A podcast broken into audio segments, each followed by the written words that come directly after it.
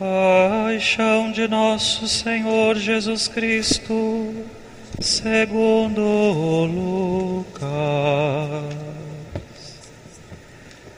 Naquele tempo, toda a multidão se levantou e levou Jesus a Pilatos.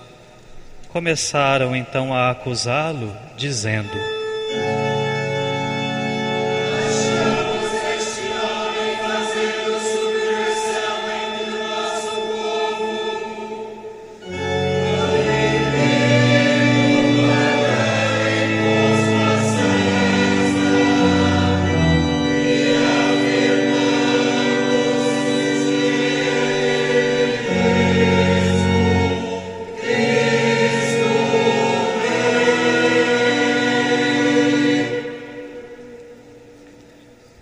Pilatos o interrogou: Tu és o rei dos judeus?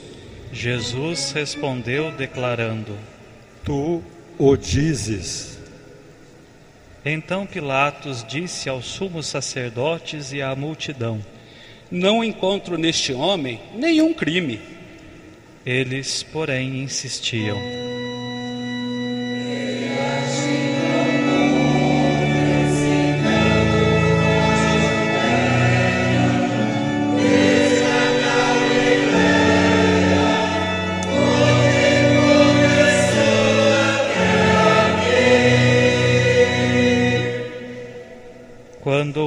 Isso, Pilatos perguntou: Este homem é galileu? Ao saber que Jesus estava sob a autoridade de Herodes, Pilatos enviou-o a este, pois também Herodes estava em Jerusalém naqueles dias. Herodes ficou muito contente ao ver Jesus, pois havia muito tempo desejava vê-lo. Já ouvira falar a seu respeito e esperava vê-lo fazer algum milagre. Ele interrogou-o com muitas perguntas. Jesus, porém, nada lhe respondeu. Os sumos sacerdotes e os mestres da lei estavam presentes e o acusavam com insistência. Herodes, com seus soldados, tratou Jesus com desprezo, zombou dele, vestiu-o com uma roupa vistosa e mandou-o de volta a Pilatos. Naquele dia, Herodes e Pilatos ficaram amigos um do outro, pois antes eram inimigos. Então Pilatos convocou os sumos sacerdotes, os chefes e o povo e lhes disse: Vós me trouxestes esse homem como se fosse um agitador do povo. Pois bem, já o interroguei diante de vós, e não encontrei nele nenhum dos seus crimes de que os acusais nem Herodes, pois o mandou de volta para nós. Como podeis ver, ele nada fez para merecer a morte. Portanto, vou castigá-lo e o soltarei. Toda a multidão começou a gritar.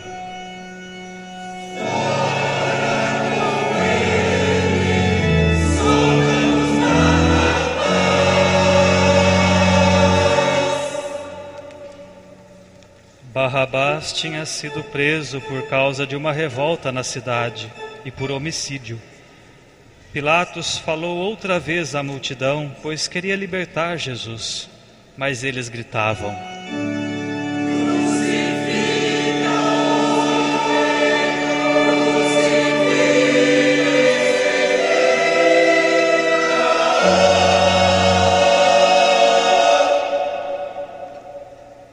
E Pilatos falou pela terceira vez: Que mal fez este homem? Não encontrei nele crime que mereça a morte. Portanto, vou castigá-lo e o soltarei. Eles, porém, continuaram a gritar com toda a força, pedindo que fosse crucificado. E a gritaria deles aumentava sempre mais. Então Pilatos decidiu que fosse feito o que eles pediam. Soltou o homem que eles queriam aquele que fora preso por revolta e homicídio, e entregou Jesus à vontade deles. Enquanto levavam Jesus, pegaram um certo Simão de Cirene, que voltava do campo, e impuseram-lhe a cruz para carregá-la atrás de Jesus. Seguia-o uma grande multidão do povo e de mulheres que batiam no peito e choravam por ele. Jesus, porém, voltou-se e disse: Filhas de Jerusalém, não choreis por mim, chorai por vós mesmas e por vossos filhos, porque dias virão em que se dirá: Felizes as mulheres que nunca tiveram filhos, os ventres que nunca deram à luz e os seios que nunca amamentaram. Então começarão a pedir às montanhas: Caí sobre nós, e às colinas: Escondei-nos, porque se fazem assim com a árvore verde, o que não farão com a árvore seca? Levavam também outros dois malfeitores para serem mortos junto com Jesus. Quando chegaram ao lugar chamado Calvário, ali crucificaram Jesus e os malfeitores, um à sua direita e outro à sua esquerda. Jesus dizia: Pai, perdoa-lhes, eles não sabem o que fazem. Depois fizeram um sorteio, repartindo entre si as roupas de Jesus. O povo permane permanecia lá, olhando, e até os chefes zombavam, dizendo: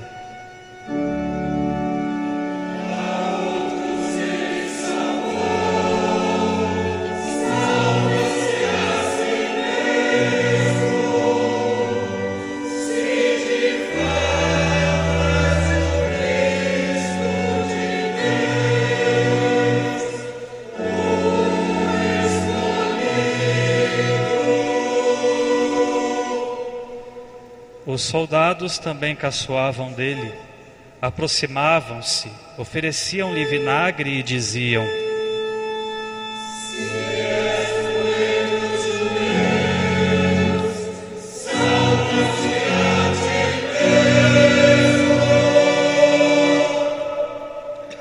Acima dele havia um letreiro: Esse é o Rei dos Judeus. Um dos malfeitores crucificados o insultava, dizendo: Tu não és o Cristo?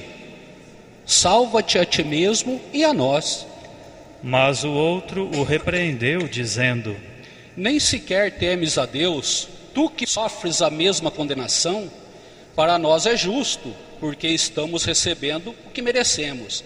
Mas ele não fez nada de mal. E acrescentou: Jesus, lembra-te de mim quando entrares no teu reino.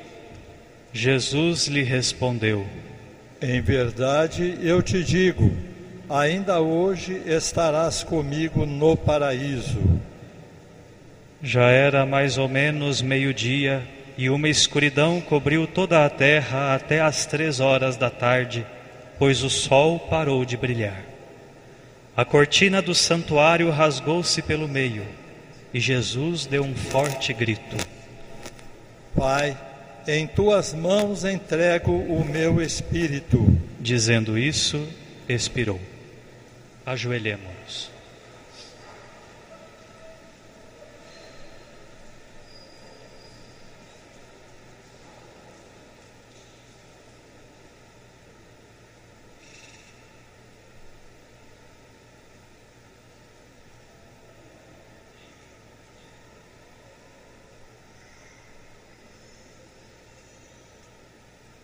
Levantemos-nos.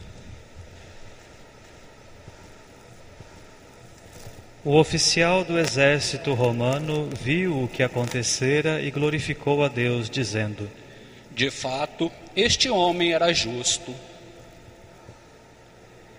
E as multidões que tinham acorrido para assistir viram o que havia acontecido e voltaram para casa batendo no peito.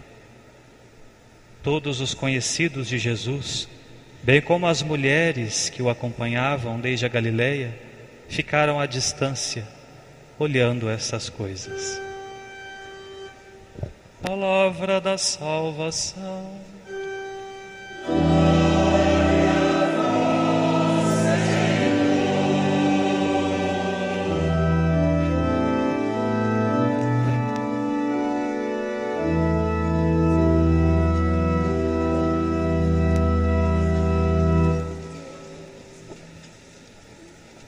Padre Altair, prezados irmãos e irmãs, rádio ouvintes internautas. Hoje nós estamos aqui numa multidão, né? E o evangelho do início da procissão mostra que uma procissão enorme ia com Jesus, formando uma grande multidão. Duas coisas a multidão faz. A multidão adora ou admira um líder e depois de algum tempo começa a imitar aquele líder. É a admiração e depois vem a imitação.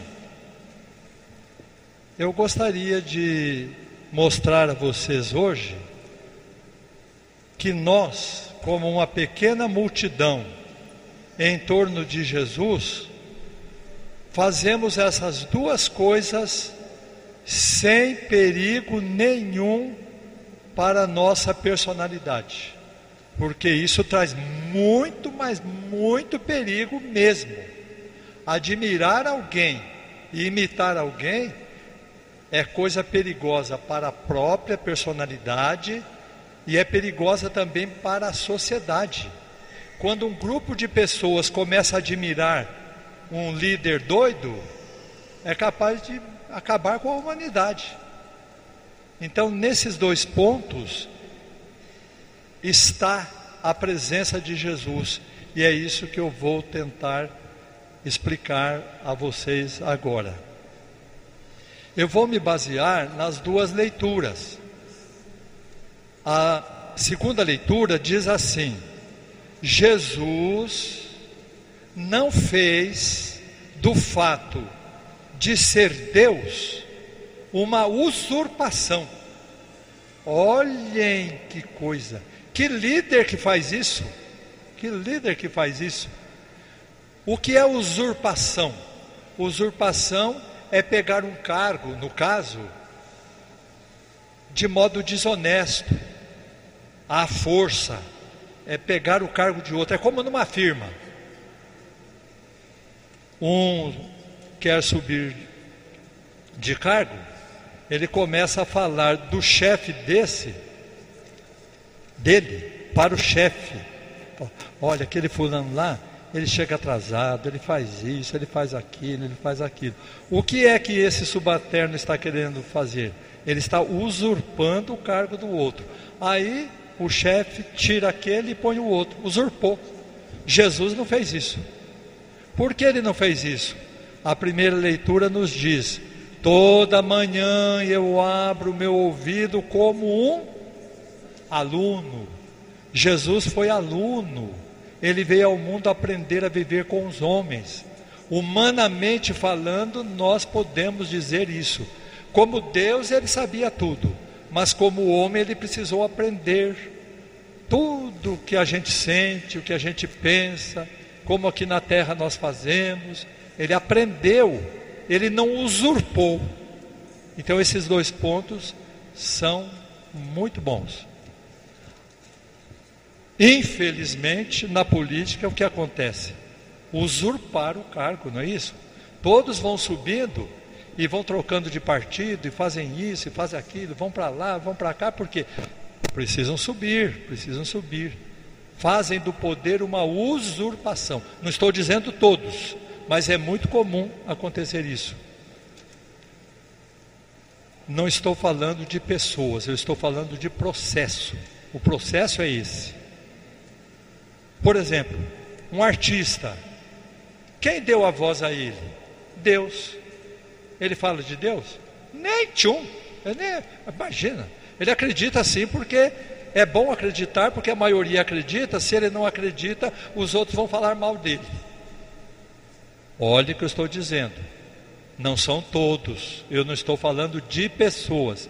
Eu estou falando de situação. Prestem atenção.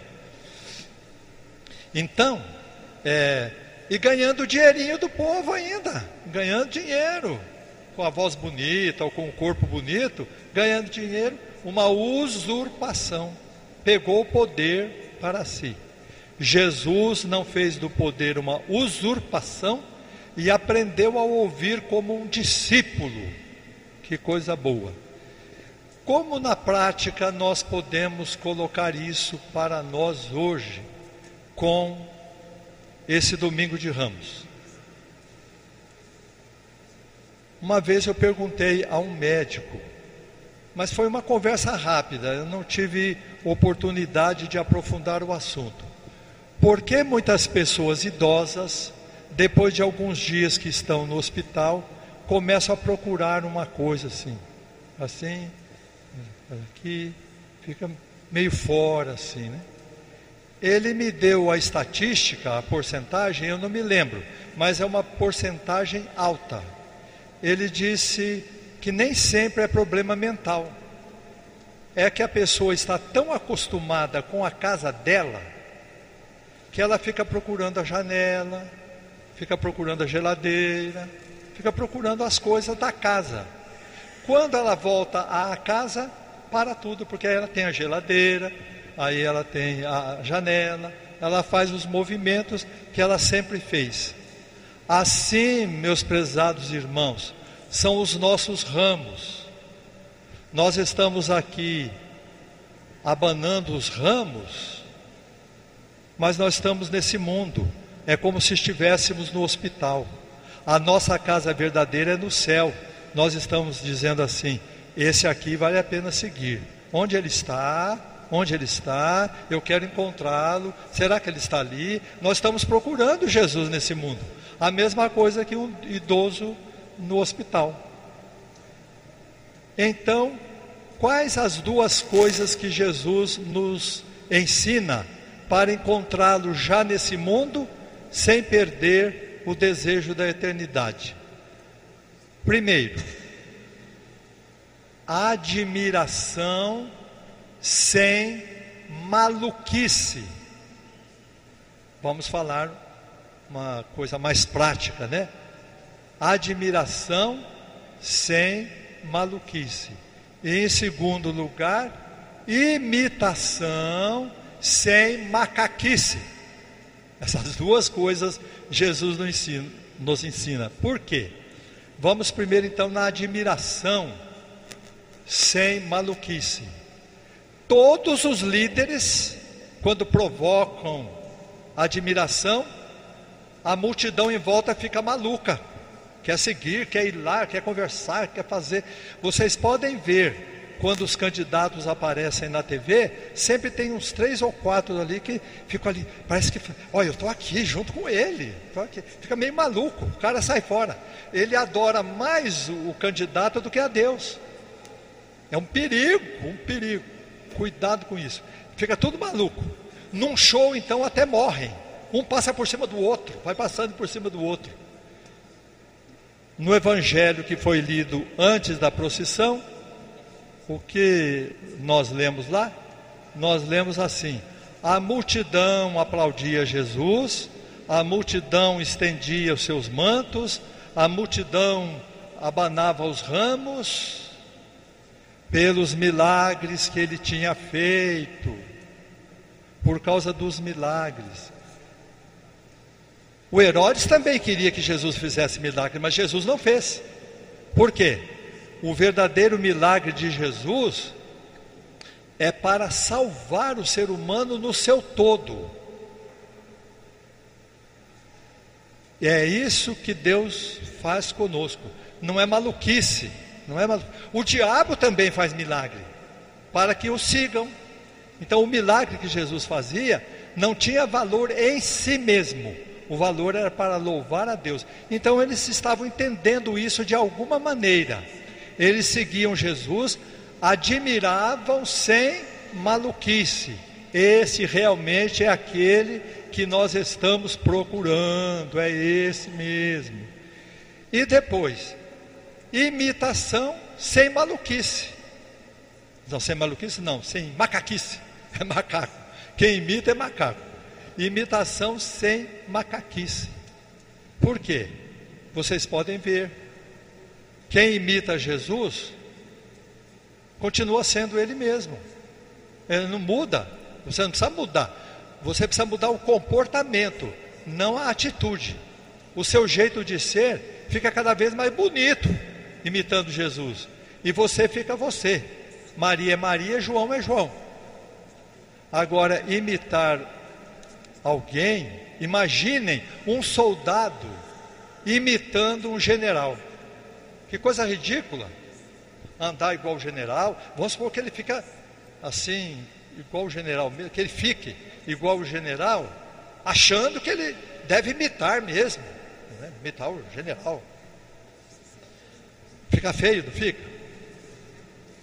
Hoje são outros os artistas, né? No meu tempo de jovem, o mais famoso aqui no Brasil era o Roberto Carlos, né? Uma vez o Roberto Carlos foi dar um show e ele esqueceu o cinturão dele desabotoado. No outro dia, todos os jovens andando com a cinta desabotoada. É, macaco, macaquice. Então, é, Jesus não.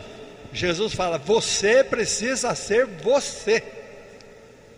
E você vai ser você olhando para mim.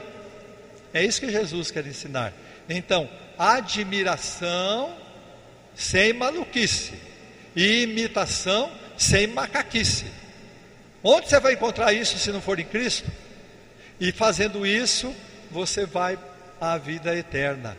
Então, hoje nós estamos aqui fazendo isso. Estamos abanando os ramos e procurando esse líder que não usurpou o poder, não usurpou o poder, e se tornou aluno para entender como os homens lidam. Então, nós podemos ficar procurando e nós vamos encontrando, até que um dia nós deixemos o hospital e cheguemos à casa nossa que está no céu, reservada desde toda a eternidade. Louvado seja nosso Senhor Jesus Cristo.